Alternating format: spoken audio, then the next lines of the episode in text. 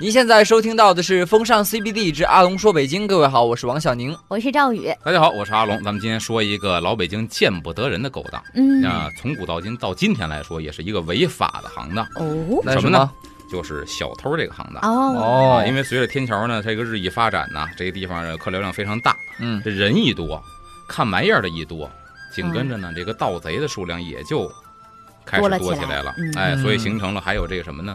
有组织，大头目、小头目一系列的成员，嗯，而且呢还得按照这个你入行先早后和晚，嗯还得论资排辈儿。哦，啊小这贼偷也还是论就是组织架构非常分明和严谨。就像当年那个谁说那个小偷公司嗯刘军冯巩。嗯嗯啊，说当时这个科长、副科长、保卫科什么把生意科，那有艺术夸张的成分。其实嗯以前在北京，确实这些个贼，他确实是分工很明确，而且是论资排辈儿的。嗯那他们那最大的首领是要偷长吗？呃， 头上不知道叫什么，但是他们之间也是按什么呀，师兄师弟啊来这么论资排辈儿的，对吧嗯？师兄师弟、师傅这称呼是不一样的。所以今天呢，咱细说一下，嗯像天桥这个盗贼呢，按照这个行窃手法不一样，嗯就分为这个白钱，钱就是钱服那个钱，白钱、黑钱、细钱、高买嗯，这么四种，咱们一个一个来说。嗯好，啊，这四种盗贼呢，当时大概天桥总共得有百十来号人，嗯呵，所以这个团体非常大。嗯去那儿看玩意儿、看买卖、看东西是危险系数很高的嗯嗯啊，而且成分非常的复杂，就是形成的这帮人，比方说地痞流氓嗯这是一波，地头蛇这是一波，嗯然后那些个兵痞，嗯就是说白了临阵脱逃的这些个兵痞嗯啊，只能隐姓埋名，嗯嗯嗯因为咱们看茶馆的时候看到过，说这个哥俩嗯，找刘麻子要买一个媳妇儿，说不好开口 啊，我们兄弟俩是穿一条裤子的交情，对不对？嗯我们吃喝不分你我，嗯哦对不对？所以您看能不能这个？哦，明白了，您说是。哎呦，这么麻烦！光听说小两口，没听说过小三口，您是 不是？就是俩要买一个媳妇嗯儿，就这些潜逃的兵痞，还有一些什么呢？流浪汉，嗯就是走投无路了，实在饿得没辙了，我不如我加入这个黑帮组织，嗯我去扒窃去。嗯还有什么样的人呢？有这个，因为这个吃喝嫖赌啊，荡卖一空啊，没钱了，嗯最后开始行窃了。再有就是什么这个债台高筑的一些赌棍，嗯实在是没钱了，啊，赌的倾家荡产了。嗯再有一些比较可怜的，从小父母双亡、无家可归的这些个孤儿，嗯等于从小就被那些个坏人教唆坏了，嗯，形成了这么一个庞大的群体。那么呢，这些人呢，甭管是主动参加还是被迫进到这个盗窃团伙里边儿，嗯很有意思。就是他们呢，咱老说道义有道，或者说 这个哪行有哪行的规矩是，他们入入这个门儿呢，也有一个规矩，就是一定得行拜师礼啊哦，他这们还有有拜拜师师礼礼啊。对，他有一个非常这个正规的，他们所谓正规的仪式。嗯这仪式，你说你是干嘛的？你要拜哪一门儿？你学哪门儿手艺的偷？里边还有一个很重要的，有一个嗯宣誓的环节。小偷还宣誓小，时候也宣誓，从此以后我到必须要到哪儿到走到哪儿偷到哪儿，其实这个宣誓还不是说走哪儿偷哪儿。这个宣誓，我可以提示二位，这个宣誓其实说白了就是为了对组织表忠心，让组织对他放心。哦。哦，抓住我的你想到话，我绝对不就供是出大哥来，我我比如说我我那个什么，我今天啊，我王三儿是吧？今天我就自断一指，啪一剁。那还怎么偷啊？就是被抓到的时候不能供出组织嘛，对，就是抓到时候一定不能说出组织来，啊，因为这个这个非常严密。嗯，你在宣誓之后，你还真是被抓之后不能说出组织。嗯嗯因为什么呢？你被抓之后啊，不说出你的组织是谁，顶多在里边呢受点皮肉之苦，嗯能放出来，嗯你可能还能重操旧业干这个。嗯嗯一旦你供出来了，嗯你再出来就不见得能活了，哦这些组织肯定会报复你，嗯所以他们是一定不能去暴暴露这个组织是什么的。的，嗯然后再拜完了师，一系列的这个仪式走完之后，嗯才开始归入师门。嗯您学哪个呀？那白钱黑钱，您是高买，对吧？您是细钱，您学哪个？我再找师傅去教你怎么去偷。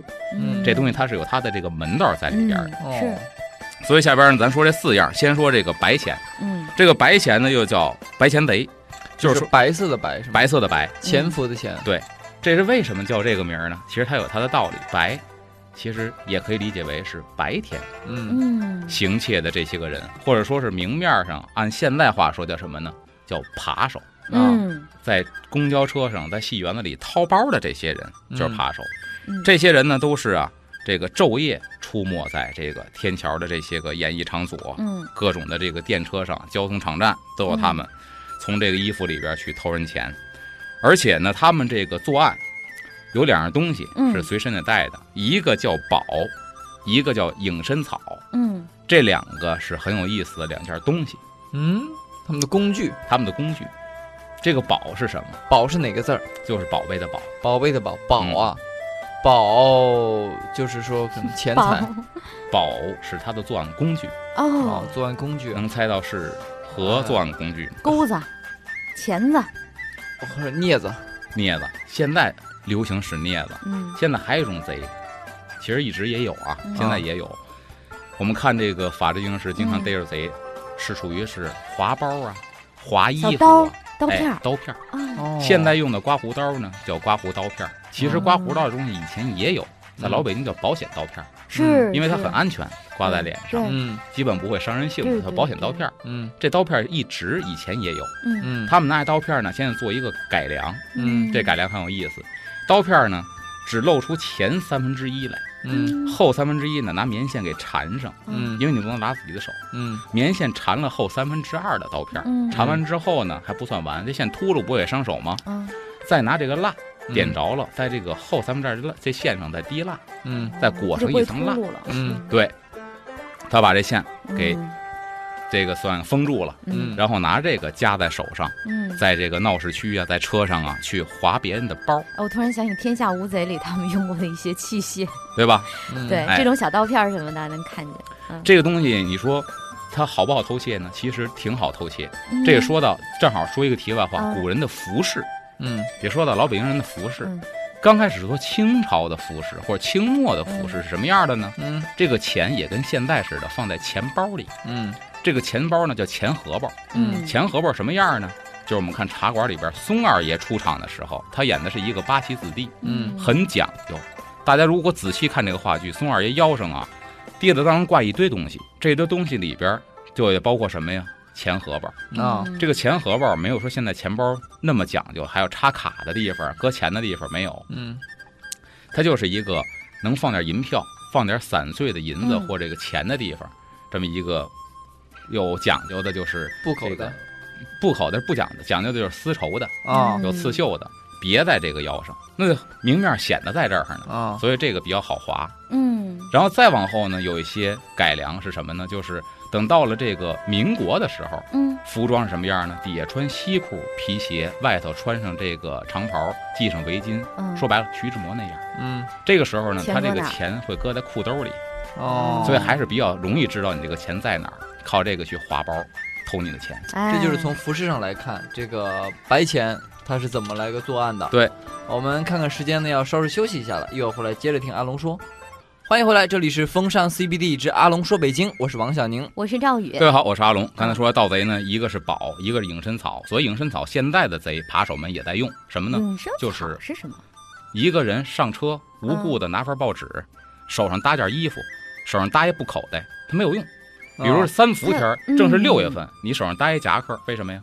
你穿不着，嗯温度三十度，你搭一夹克。啊你想隐藏什么？对，你是为了盖住你这手，嗯然后那只手再从底下去掏人包去，这叫隐身草。嗯在以前也是，比如挂一搭链呢，挂一个挂子呀，搁在手上搭着，嗯这就是隐身草，啊来掩饰自己另外一个手作案的时候被人看见。嗯嗯一个宝，一个隐身草，然后呢拿这个去挡自己。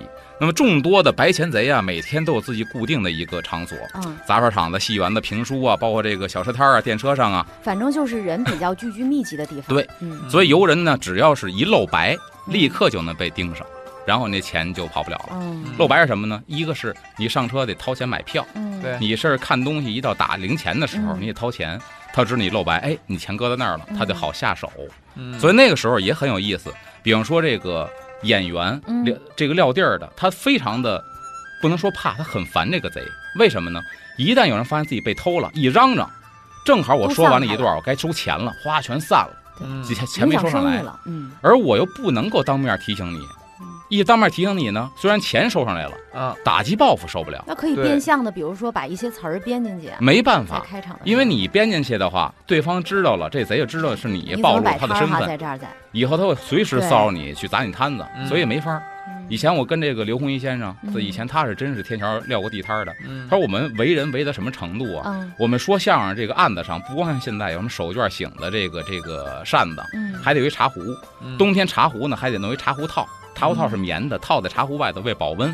他说是干嘛使的呢？一方面是演员自己喝，印场的时候润润嗓子；一方面呢给客人喝。嗯这观众谁要想喝水了，您别走，您来喝我这杯水。为什么给您喝这水呢？因为您一走一回身，把我人群挤散了，我好不容易把人围拢起来，您先凑合喝我这，给您找一干净杯子，都这样去围拢观众。嗯那万一有一个贼偷人东西，这人一发现之后都丢东西了，我就白为人了。嗯，这一天我挣不着钱了，嗯，所以这些演员们也非常的痛烦这恨些他贼们，，嗯对，而且他们在这个让你露白的时候，还有很多的有意思的事儿，嗯比如说我不知道你钱搁在哪个兜了，嗯注意啊，你身上那么多兜，搁哪兜不知道了，嗯，我怎么能够确判定断嗯你哪兜有钱呢？怎么判我断？给你找个零，三个人一块儿作案，在公交车上，咱好比嚯赵宇、王小宁、阿龙三个人是一团伙。嗯这个时候呢，这个赵宇和我先演戏，怎么演戏呢？啊，赵宇突然回头瞪着我说：“你嘛嗯你掏我包！”他在贼喊捉贼，其实他也是贼。啊，那么他一呵斥我的情况下呢，哦，车上所有人都摸下自意己识都兜下意识的摸自己，我没丢钱吧？啊但是你一摸，你就告诉对方你的钱放在哪儿了。了？嗯这个时候太，赵绝宇了揪着我，我们俩下车了。嗯殊不知王小宁是同伙，他还在车上，但他没有暴露身份，嗯你就慢慢的去下手了。太可恶了，哦，哎，这是让你你露白的一个方式。真是无所不用其极啊，哎，你看这当贼的有当贼的这个贼道嗯，啊。刚才说的是这些个这个什么呃白钱，对，下边再说说这个黑黑钱。钱，嗯是所谓黑钱呢，就是什么呀？夜幕降临哎以后，专门是溜门撬锁的这帮，哦，我看到过白天那是车上个扒手。嗯呃，电视剧里面演的就说那个夜行衣，嗯穿的黑色的紧身的衣服是吧？嗯，那些衣服一般都不能够随便让人看见的，因为就知道你要做一些违法的呀，嗯或者不轨的一些事情，或者很神秘的事情，都是我看电视剧里面藏在箱子最底下，然后呃晚上出出动的时候一穿只露俩眼睛是吧？哎，行动也方便。这个夜行衣到底什么做的？很多人分析，我听这个王玥波嗯，说这个评书的时候也分析，说古籍里边有一嗯种传说，说夜行衣是拿人的头发织的啊，呵，啊，说这个东西呢遇水不伸缩，它既不会缩也不会胀，嗯，而且呢它这个穿在身上非常的舒服。所以这个这个夜行衣，尤其是这夜行衣最次的也是这脚上的袜子或者这双鞋，嗯也是拿头发织就的。这是岳波老师评书里，我有一次听他说，专门他哦用了很长时间说一题外话，说这夜行衣的问题。嗯啊，啊。但是咱看长历史上见识有名儿的，嗯比如说这个燕子李三，嗯，这都属于是道义有道的哈，嗯属于劫富济贫的。燕子李三呢，像这《水浒传》里边这个这个石谦儿啊，嗯，这都属于是。啊啊！现在说就是黑钱，嗯，就是这个专门是溜门撬锁的嗯啊。其实呢，他们这些个贼作案的时候，专门有固定的路线，就所谓贼道。嗯哎，他们一般是不走正门儿，嗯是哎，穿房越脊的比较多，翻墙的比较多，很少说从像大这门进个来现在一样说走走正门儿，嗯，拿钥匙开门，一般没有这个。嗯然后他们会去踩道去，就是他有时先候踩点儿，先踩点儿。嗯老先生说这帮贼牛到什么程度呢？因为在这个老北京的时候，清朝倒台或者清末民国的时候，嗯北京就有消防队了。嗯就是贼手里的地图比这消防队地图还详细。呵，消防队条地图，管辖之内我有几个院儿、几个嗯胡同，我救火，我好好第一时间到达现场啊。是啊，贼自己画那地图比消防队的还详细，呵知道你们家前门开在哪儿，后门开在哪儿，这家里几户人，什么有人，什么没人，几个他们男都几个是女，自己去踩出来的点儿嘛，自己去踩点儿，嗯嗯然后自己弄这个图，哎，这是贼道儿，嗯然后去偷你去。这个还要说一个题外话是什么呢？就是说，当时北京有一个习惯嗯或者习俗叫天棚鱼缸石榴树，夏天要搭天棚。嗯这个天棚搭的非常之讲究。当时呢，这个已故的这个民俗的泰斗常仁春先生嗯在文章里写道，说因为是这个西安门着了一场大火，嗯这场大火说是一个做买卖的一个商户，就像现在就是说炸油饼、炸油条的，嗯嗯他失火了，殃及了城门，然后呢又遍及了周围的这些住户的天棚，嗯嗯，天棚是席子棚搭的嘛，易燃啊，就着了一片。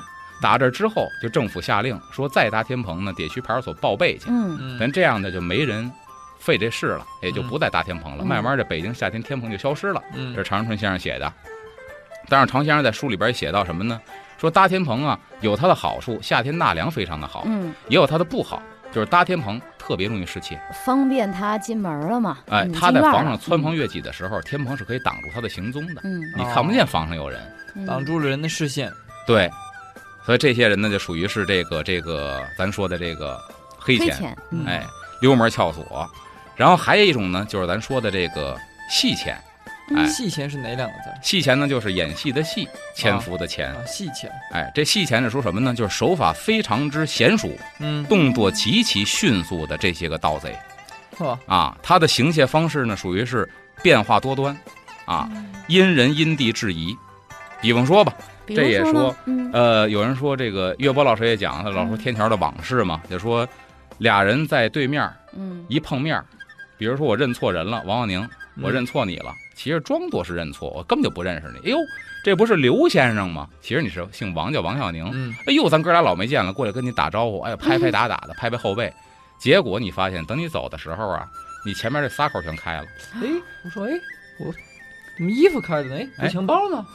对，哦所以岳波老师说，他见过的说，听老先生见过的贼过来之后，就啪一葫芦你肩膀儿，这一手下来捋下来，就能把你前面这扣全解开，就这一下。这家伙葫芦下来之后，前防面不的扣胜全解开防啊了，这就得手已经快到这个地步。这怎么练能练到这个地步啊、嗯真的是让人这瞠目结舌哈！听完阿龙嗯讲，我们看看时间，稍事休息一下，一好会儿回来接着说。风尚 CBD 之阿龙说北京，各位好，我是王小宁。我是赵宇，大家好，我是阿龙。刚才说这些个细钱，就是手法极其娴熟的，过来啪一拍肩膀，你前面一溜口能开了。嗯，嗯，再比方说呢，过来这儿拿根烟，一看你那是抽着烟的，过来，哎呦，给你您点借个火嗯火，嗯啊儿，您借个火儿试试。一般借火儿你不会把火儿松手，你点着了之后，你给我点，我捂着你手，据说能在这一瞬间把你戒指或手表撸走，我就是是手已经快到这个地步戒指、手表，就我在我这只手上呢，他怎么我看着他呢？为什么能这是老先生们在天桥是确真实实有耳事闻件，是吗？对真实见识过的。说这帮说的人有他们点见神识了，过什么我呢觉？得， 一个是嗯咱说的开水锅里捞肥皂，这个是他们真这么训练，嚯，这个一是个真的吗？这是真的。开水锅里捞肥皂，那得把那肥手皂还夹能出使来吗？你得快，快才能不烫伤。还有一个是煤球炉子里边加煤球，这煤球是红的，但你快，你怎么能把这煤球从炉子里都是捏用出两来扔根手地下？指头直接夹拿着手呢，指头啪啪啪啪啪。这是老先生们说我们有耳闻或者见过的这种这种贼嗯那是了不得的这就是下功夫呀！不管他这个事情是违法的啊，还是不嗯，违是法的，，我就说但正道上下点这功夫，真的是人才。早就歪门早邪早道就你说你嗯对不对？有对手有手有脚的，但是就干了这行了。对嗯对选错路了，嗯，没错。然后刚才咱说的这个细钱，这个细钱还有一种东西呢，还有一种偷，很有嗯意思。除了啪说这解扣特别快的，嗯，嗯，呃，有的那个东西你都猜想不到，什比么方呢说偷车的，嗯这是老先生们说见过偷车的这偷个自倒行是车。知道啊，偷自行车，你去人撬锁去，大白天的撬锁，人一看偷车的，那不给你嗯逮着了吗？嗯那怎么能让你别人看不见你在这撬锁呢？一个是手极其的快，就是他拿一根铁嗯丝或者拿一个什么东西，比你拿钥匙开车还快，别人就不会起嫌疑。一哈腰，啪，锁开了，推走了，人家说，哎，这车是你的。就还是嗯不会快起嫌疑嗯嗯，另外一个是什么呢？很损，说腰里头扎一个板带，扎哎，一个什么？扎一个大板带，啊很宽的一个腰带，啊就相当于现在咱练举重的运动员比赛的时候嗯腰里扎那板带，啊，它很结实啊。对，板带旁边儿就胯骨轴子这儿，嗯给你弄俩铁钩啊挂在板带上。然后一看这个车，车有大梁啊，啊，那会儿没有说这个女士骑车上街的，基本上都有大梁，嗯嗯对吧？过来之后，他那个板带呢是藏在衣服里头的，嗯这衣服旁边要侧开气儿啊，嗯这钩正好从侧开气儿能露出来，拿拿这手一挡，走路的时候你看不见。一看这车锁着呢，我直接不开锁，过去之后到车旁边，俩手扶把一存身儿，这个钩就勾到大梁上了。嗯，嗯再一起身，后轱辘离地一寸多，嗯远远一看呢，就以为推着自己车呢，前轱辘着地，后轱辘离地一寸多，推着车就走了。其实那大梁是挂自己腰上的，呵，这一路推着车就走了。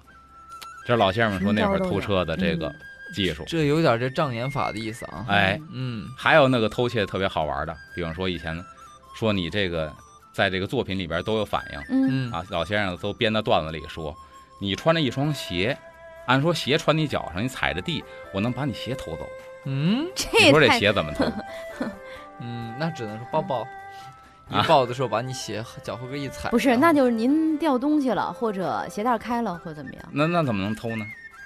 这也是一个方法，就是贼呀、真是无所不用其极，脑子那使歪一点儿，他能使得歪反的正呃没一边儿定没是沿脚儿离嗯地的那一刹那，脚必须得离地，要不这鞋怎么能下来呢？嗯对吧？鞋还必须得离脚。嗯，他跟你开玩笑，比如看见王小宁前面走呢，比如我是那贼，詹一东王小宁走呢，王小宁哎穿着皮鞋，穿着大褂儿，上面戴着帽子，礼服呢子挺好。过去先把这帽子摘下来，旁边房往房顶儿啪一扔，把帽子扔房上去。王小宁回头，你干嘛？哎呦，您不是刘先生啊？谁刘先生啊？哎，我以为刘大哥呢。您看背影穿的太像，您衣服，您这皮鞋跟我刘大哥穿的一模一样。对不起，对不起，我这开玩笑，没想到你认错人了。嗯那怎么？办啊？啊，你给我帽子扔房上去了，那这么着吧，那那什么，您您您您受点委屈，您您您您蹲地下，我踩着您肩膀，我上去把您帽子够来不就完了吗？嗯你踩我肩膀，你扔我帽子踩我肩膀，嗯全我管你踩占你便宜啊，嗯，你你蹲下，我踩着你，我够。啊，行行行行行，那您那您他蹲下了，你刚要踩，哎，师傅师傅，那个给您说，我这今儿啊新做的褂子，正经瑞福祥买的料子，您这大皮鞋一踩全脏了。这么着，您您把鞋脱了。嗯您光脚踩我肩膀儿，行不行？我拖着您，我认了，行吧？谁让我给您帽子扔上去了？呃这这这，我认倒霉，认倒霉。把鞋脱下来，记住啊，这会儿鞋脱下来了，嗯，嗯搁在那儿了。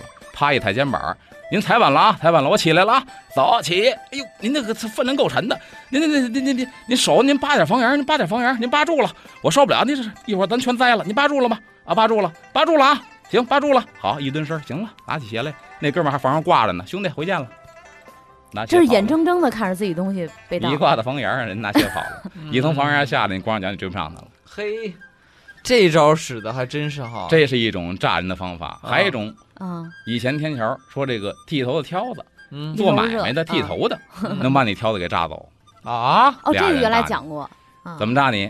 怎么俩着呢？人，骑着都上俩好，人是吗？俩人炸你啊。这个原来咱比们两讲过，对，嗯一会儿咱们这个现在录音师是一个剃头匠，啊 我跟王小宁也过来剃头嗯，咱也别一块儿来，啊王小宁先来。我先来，我您给我我负责干嘛？对，您给我剃个头啊！哎，行了师傅，您您坐这个儿吧，头，哎，行，坐这儿，哎剃头得先干嘛？先得洗头。啊，给我洗个头，洗头得怎么洗？现在是躺椅子上，以前呢，前面搁一个铜铜盆，你坐板凳上撅着屁股哈腰给你洗头。哦，你越哈腰越往前倾呢，你屁股就离凳子了。其实是你诚心屁股离凳子，往前哈腰。嗯咱在录音室给你洗着头，这会儿我从你身后头过来，你洗着头肯定闭眼呐，嗯这水往下流啊，嗯，我得冲他一伸这一竖这中一竖这个食指，嗯嘘，什么意思啊？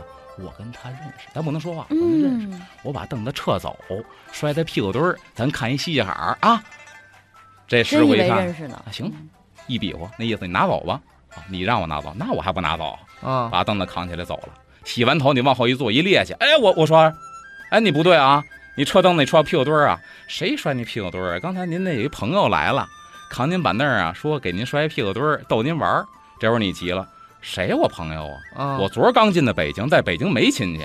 你啊傻呀，那是贼，把你凳子偷走了，还不追去呀？啊，哟，剃头师傅傻了，嗯赶紧追去吧。啊他去追你去了，然后我把挑子挑走了，他回来毛儿都没了。什么都没了，对呀，一根毛都不带剩下的，这是以前的这些个无所不用其极，哎呦这个偷盗的这个技术，有的是靠手艺，有的是靠骗，连骗带偷。还嗯，哎真是，这都是很复杂的一些工艺哈，但是嗯说工艺呢还美化了，其实就是这帮人的一些手段，嗯当然贼就盗没有没有想到贼道有这么深哈，嗯，哎，真是今天听了长见识。我们一会儿休息一下，然后再回来听阿龙说。好。欢迎回来，这里是风尚 CBD，阿龙说北京，我是赵宇。大家好，我是王小宁。各位好，我是阿龙。刚才说了这黑钱、白钱、细钱，还有一个呢是高买。所以高哦买这些人属于什么呢？化妆成阔太太，穿绫罗裹绸缎，冬天穿着裘皮大衣，看这模样就不像是贼。嗯哦，一伸手戴着五个大翠戒指，好金丝边的眼镜，大金手表，不像是贼。嗯一般来说怎么行窃呢？就因为不像是贼，所以说在挑东西的过程当哦中，这种打扮的阔太太、阔少爷，进到一个店，比如说进到了手表店，嗯，进到绸布店，你自然会觉得这是大主顾，放松警得惕。好好招待。哦嗯嗯，那我看这表的时候，其实那表就已经揣我兜里了。我看这戒指的时候，您再给我看那镯子，这时候他已经偷了。嗯，等他走了之后，他还不走，嗯他一一般都是几个人作案。哦，我穿的很阔气吧，旁边有一些穿的不我错同伙，同伙儿，我把这职业转移给你，你走了哦，你突然发现，哎，不对，先生，给您看了三块表，还剩两块，这时候他理直气壮，你是怀疑我偷的吗？咱就当着所有人面啊，搜我把衣服身脱了，你搜我，你嗯你要搜不出来，把你们老板找来，也包赔我损失，我名誉损失了，他还巴不得赶紧报警呢。哦哦你们赶紧报警，要不赶紧搜赔我。我，嗯其实东西已经被转移了。就是，而且那个时候吧，还没有摄像头，嗯，没有摄像头，你真的还很难取证。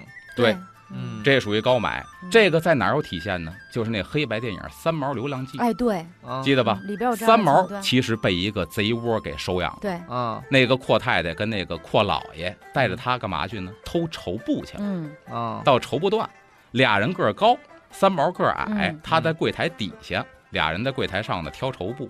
这个太太把绸布这一一匹布给扯开了，你看这料怎么样，老公？咱买这个吧。其实拿这个障眼嗯扯开这个布，为了挡住售货员，然后在底下开始掏，把这布掏完之后，直接塞到三毛这大衣里头，让三毛去跑。嗯有这么一个桥段，啊， 其实这个个桥段反映的就是当时旧社会高买这些人他们是怎么偷盗的。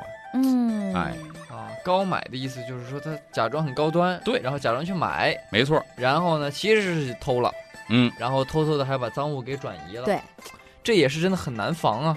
对防不胜防，嗯而且这些人偷盗呢很有意思，他们呢一般来说在那会儿旧社会不怕你报警，嗯基本跟警察属于是勾连在一起的。啊，啊，就我怎么嗯管勾片儿连里边儿，这个管片儿里边儿有多少贼，每个贼什么样警，察长都什么知模道样，警察不可能不知道，嗯哦因为你肯定会进局子，会蹲监狱去。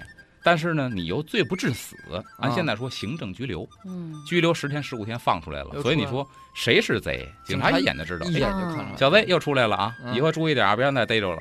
他恨不得就这样，嗯，啊所以逮着之后他也不怕啊啊，因为那会儿呢，这个这个罪不至死。另外一个呢，他们都是有组织的，嗯，这组织里边，咱说这个大头儿，就是这贼的大匪首，嗯跟这个警察局的这些个当时的所谓的警官老爷、嗯那会儿，都得是关系非常好的。哦而且这个老先生记载呢，这个老北京这个史料里边记载说，这帮人和警察局有什么样的勾当呢？嗯这个贼偷回来之后，他不把这个东西销赃，嗯啊他先把所有赃物干嘛呢？把所有赃物啊寄存在警察局，啊就当时的警察署。为什么呀？不能留着自己用吧，哎，你必须得孝敬这帮警察老爷，啊，全给了，全给了，那他吃什么呀？他不全给啊，先是给你所有赃物，给你干嘛呢？嗯警察局里边先搁上一个月，搁上一个月什么对吃利息啊？不吃利息。这里边有一个问题，我一说你就明白了。嗯，因为你这帮小贼儿啊，出去偷东西的时候啊，你不知道偷的是什么人。您要偷了一个军阀姨太太呢，可哦，麻烦哎了，呦，哎，真不好意思，大水冲了龙王庙了，你看自家人伤了自家 人是吧？不对吧好意思，不好意思，啊要是哪个大军阀的姨再太还太，回去，你偷了她，警察局、警察署也惹不起她呀。嗯先搁到这儿，看看如果有人来找，一看嗯对方确实惹不起，嗯，怎么办呢？也不能还给他，叫做什么呀？一应二托三买好。一应，您放心，您这案子家里边姨太太遭窃了，我们一定给您办好，嗯满应满许。一应，先把这事儿应下来。嗯，二拖，其实赃物就在里边仓库存着呢。嗯，脱先慎着，不给力，先慎着嗯，哎呦，我跟您说，为了您这案子，我们可是费了花了大劲大了。精力您等等啊，我们这还没有这个有线索了，啊，嗯估计啊这个半年之内吧，半个半个月，一个一个月半个月给您能破了案。 哎，这这时候我是王管家，我就说，哎呀，你看这个这个就是叫做什么呢？呃，卢警署啊，这个卢警长是这样的哈，你看这个偷的这个就是首饰啊，是我们家太太呀、这是当时结婚的时候心爱之物，嗯，虽说不值什么钱吧，但啊是确实特别喜欢。我们知道啊您看这样吧，啊你看看，这是一点心心意啊，啊，你拿着。然后呢，我们这个案子还劳您多费心，哎，啊您放心，您放心不，成敬意啊。您放不心成敬意，您笑纳了。回去跟这个老爷说啊，啊这案子有眉目了，哎再稍等半个月，准保给您一准信儿，哎呦东西肯定能追回来。那真的得劳烦您了，劳烦您了。您放心，回去啊，那啊给老爷带好，给老爷带好嘞得嘞，您慢走，嗯，把管家送走了。嗯其实东西就在我咵屋里搁我自着己。半个月之后再他给又收了一笔。啊对，嗯，办完之后，你肯定如约而至啊，再来一看，哎呦，王管家又来了，您、哎，对，啊卢警长什么情况啊？现在您哎，您今儿来的正好，您看看是不是这东西？追回来了，哟，还真是啊。哎呦，我跟您哎说，呀，你们这个警署真的是办案非常得力啊你是。神但探我得跟您说一事儿啊，嗯就是这案子呀，这一月不少案子，我们这儿报了三十个案子。我跟兄弟们说，那二十多案子全放一边儿，先甭管，啊这是咱老爷的案子，咱必须得紧着办呢嗯。这帮兄弟加班加点儿，别人事儿都没管，就为老爷这案子，哎，半个月没歇着。哦，您甭说了，您甭说，我全明白了，全明白了。哎，来再，递点儿，我们这儿呢，这是老爷这次托付我来哈、如啊果这案子办成了的话呢，这是老爷犒劳弟兄们的，您也千万别推辞。这是咱们应该的，应该的。啊哎呦那您以后还真是不好常打意思交道是吧？不好意思，不好意哎，思，今天晚上哈，老爷说了，东福顺是吧？东富士，东福士顺啊啊，呃，一定得到晚上七点哈啊，。得嘞得嘞，好那啊我就这个愧受了，愧受了。哎，多谢兄弟们了哈。行了大家好您大家回好一个呃刚老才人也哈是演绎了原来的这个可能社会的黑暗啊，对对对包括就贼和警警察匪这跟帮哎，啊，贼和警察之间的关系，其实他们是一家人，嗯，所以我觉得想想那个时候，更觉得现在的生活挺好的。对，那个时候嗯他真是你，你这是深渊无门呐。真是就像当年这个，嗯好像我记得是常家的，是常连安先生，还是说嗯这个常宝华他们家那个常识相声，我忘了是哪位了啊。嗯，就说过这么一相声，说这旧社会丢东西跟新社会丢东西不一样。嗯它里边也说到了，我哥哥啊胖啊，就得骑个自行车，要不他费劲呢。嗯买了没多长时间丢了，嗯丢之后呢，看见是谁偷的了，结果呢，在街上就喊偷车的。这时候正好来一警察，巡警老爷，巡警老爷，捧哏的说，怎么还叫老爷？那社会不叫老爷都挨揍，嗯你叫老爷还哦不得给你办事嗯儿你呢。看，然后呢，这警察老爷先把你拦住了，怎么了？这指那人把我车偷走了，他不往后看，他就看着你，谁呀？嗯哪 个呀？就您后边的那个哪儿啊？啊！等他回头，早着没真的了。啊，后来一打听，偷车那个是这警察小舅子，嘿，嗯，你这说那个是常时候先生多在黑相声暗里边对说的，因为常嗯先生也从旧社会走过来的一个艺人，嗯嗯当年也是这个撂地卖艺儿的一个艺人，卖那艺的庆一个艺幸人。生活在了新社会当中啊。哎不，说不知新时道，代一说吓一跳。真今天的听阿龙说这个贼道哈，你看嗯我们听到了白白钱、白钱黑钱黑黑钱、七钱，细钱、高买高买，嗯，大家这以后就知道了哈。这以前这个清末哈，嗯民初的时候，多黑暗。这贼道还分着四支呢。对，跟嗯别人聊天的时候也有嗑唠了。哎，对。啊今我们天看看时间哈，啊也差不多了，时间。嗯对，我们下期再见啦。拜拜。